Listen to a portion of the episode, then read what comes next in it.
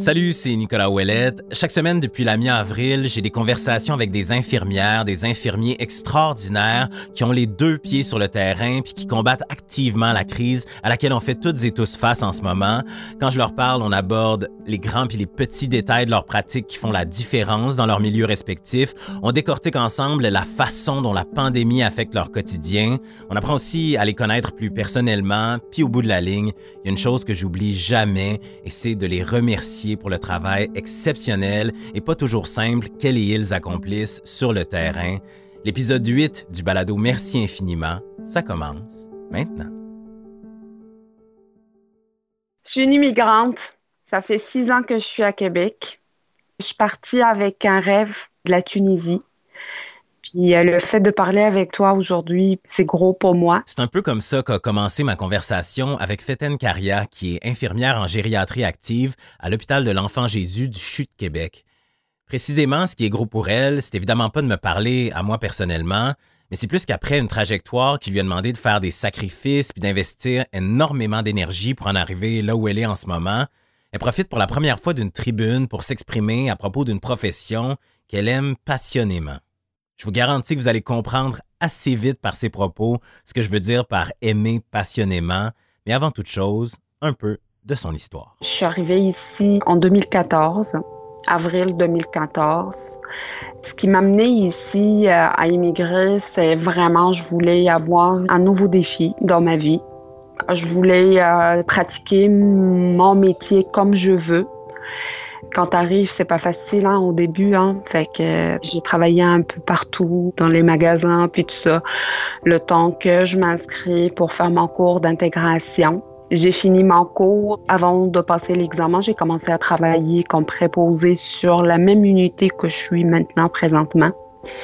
Après ça, ben, j'ai réussi mon examen de l'ordre, puis j'ai commencé comme infirmière.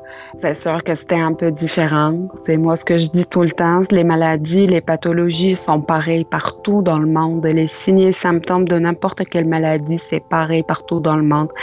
Mais la différence, c'est comment ce que on réagit par rapport à ça. C'est quoi les méthodes de soins? C'est quoi le rôle de l'infirmière?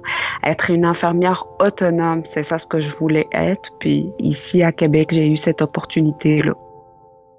Vous l'avez probablement déjà compris, mais juste pour être certain, Féten était déjà infirmière en Tunisie, mais elle a décidé de venir ici, au Québec, pour devenir une infirmière autonome pour la cité, c'est-à-dire pour pratiquer sa profession avec plus d'indépendance, avec plus de responsabilité, bref, pour élargir sa prise sur son expertise. Puis disons que le contexte dans lequel elle s'est retrouvée, il pouvait difficilement être plus propice à ce qu'elle découvre de nouveaux horizons. Là où je travaille, c'est la gériatrie, fait que c'est les personnes âgées. C'est une première expérience, les personnes âgées, pour moi aussi. En Tunisie, c'est sûr que c'est les familles qui s'occupent des personnes âgées. La spécialité gériatrie, peut-être que ça existe, mais ça n'existe pas comme ici. Fait que j'arrive ici, c'est tout à fait différent. Toute une unité de gériatrie, j'ai jamais vu ça de ma vie.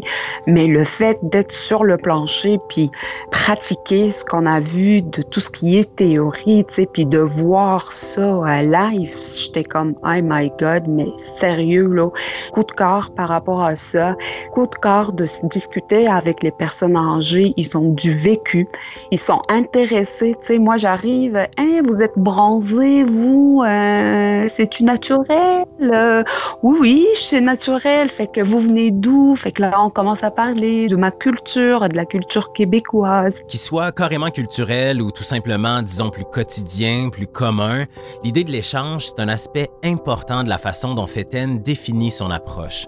Dans une unité de courte durée gériatrique comme celle où elle travaille, où les gens arrivent avec des conditions qui peuvent parfois affecter leur capacité de communication, leur capacité à s'exprimer clairement, ça fait partie de l'expertise qu'elle possède de savoir entrer en contact avec ses patients, ses patientes pour construire autant de la confiance que du confort c'est regarder dans les yeux quand tu parles à quelqu'un, même s'il est âgé, même s'il ne comprend pas parfois ce que tu es en train de dire, le toucher. Quand tu touches un patient, parfois le toucher, ça change tout. L'écoute. Tu restes, tu t'assois à côté de lui. Ils ont peur parfois, hein, il sort d'un milieu pour aller dans un autre milieu. Il perd tout leur repère, il perd ça. Là, il arrive dans un nouveau milieu, des nouvelles visages qu'il connaît pas, comment ça fonctionne ici? Il était dans sa chambre, lui, dans son appartement. Là, il se ramasse dans une chambre avec un voisin de chambre, des infirmières, des médecins, des préposés, plusieurs personnes qui rentrent dans la chambre. Il y a beaucoup de bruit sur le département. C'est normal qu'il à tout cet environnement-là. Juste une petite 5-10 minutes avec lui, là. Comme ça, il va se sentir moins seul, moins isolé du monde. Bon, si vous êtes comme moi, ce qui vous habite après avoir entendu ce que vient de dire Féten, c'est une question légitime sur la façon dont les choses se déroulent quand l'isolement devient à la fois une chose à combattre pour les patients individuellement, mais c'est aussi une mesure de santé publique. La réalité, c'est que c'est une situation à deux volets qui pose à la fois un défi de prévention puis de contrôle de l'infection, puis de l'autre, un challenge qui s'appuie beaucoup sur les émotions. Le défi, c'est que dans le fond, quand on a un patient qui est prélevé puis qu'il est en isolement, ben, le patient, il doit respecter l'isolement, puis les autres patients, ils doivent pas rentrer dans ces chambres-là ça, là, c'est un gros défi. On s'est parlé avec notre gestionnaire, euh, notre assistante aussi, qui travaille vraiment fort euh, là-dessus, euh, jour, soir, nuit. On, on essaie de trouver d'autres alternatives. c'est beaucoup ça. Aussi, ce qui a changé vraiment ces dernières semaines, c'est la restriction des visites sur les patients c'est vraiment gros là, pour eux autres. Là. Les patients euh, peuvent se ressentir la peur, euh, se sentir laissés à eux-mêmes. On remarque aussi euh, beaucoup d'incompréhension, de la frustration. Parfois, les patients, ils parlent avec leur famille au téléphone, mais ils peuvent pas les voir. Fait qu'il y en a plusieurs qui n'ont pas la capacité cognitive hein, de comprendre la pandémie et l'absence de leurs proches. L'absence de leur famille, de gens dont la seule présence apporte presque instantanément du réconfort, c'est sûr que ça a un impact sur les patientes, les patients, mais ça pèse aussi évidemment lourd sur les épaules de ces proches-là qui doivent être gardés à distance. Puis dans la situation, ben c'est encore une fois une infirmière comme Féten de tendre l'oreille puis d'agir comme courroie de transmission. On est toujours là, toute l'équipe, pour répondre à leurs questions, pour les rassurer, pour les écouter. Juste dire que ça va bien y aller, qu'ils sont bien entourés ici, inquiétez-vous pas. On a de l'expérience ici, on sait quoi faire avec eux autres, on essaie de leur changer d'idée. Puis par la suite, bah, le patient, il peut parler avec la famille, puis tout ça. Présentement, notre chef d'unité euh, s'est procuré des iPads que les patients ils peuvent faire de FaceTime avec leur famille, puis je trouve que ça les aide vraiment beaucoup, beaucoup euh, des deux côtés. L'idée de la communication entre une infirmière comme Féten, les patientes, les patients, puis leurs familles, leurs proches, c'est essentiel pour créer un environnement de confiance où les soins peuvent suivre leur cours de la meilleure façon possible, mais c'est aussi crucial à l'intérieur de l'équipe soignante pour s'assurer que les forces en place soient toujours en équilibre. Ma force, c'est travailler en équipe c'est la communication. Je communique beaucoup avec les infirmières auxiliaires, avec les préposés, avec euh, tout le monde. Même, tu sais, euh, l'entretien ménager.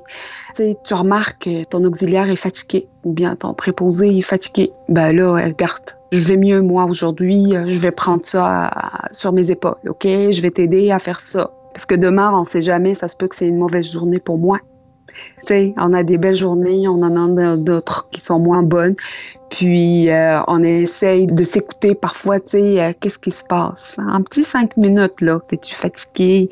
Ouais, OK, va prendre cinq minutes, respirer un peu, puis reviens. Tu sais, c'est lourd présentement, hein? c'est lourd partout, j'imagine. Fait que on essaye de voir la vie plus facile présentement au travail. C'est notre force, là, travailler en équipe, sinon il n'y a personne qui peut réussir. Le fait de non seulement vouloir travailler en équipe, de se définir par la collaboration, mais d'aussi accepter qu'on s'appuie sur elle comme elle souhaite pouvoir s'appuyer sur les autres, ça révèle la force brute qui transparaît à travers le parcours de Féten, puis ça témoigne aussi de valeurs fondamentales qu'elle fait pas juste ériger en concept Ce qui fait la différence, c'est d'être sur le plancher. Ce qui fait la différence, c'est prendre comment ça marche ici, respecter le monde, avoir l'esprit ouvert pour tout, l'écoute, apprendre à accepter les bons commentaires puis les mauvais commentaires aussi apprendre de nos erreurs.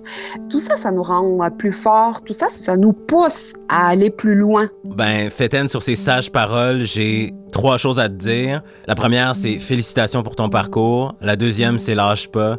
Puis la troisième, hyper importante, merci infiniment pour tout ce que tu fais en ce moment. Merci beaucoup, merci. Salut.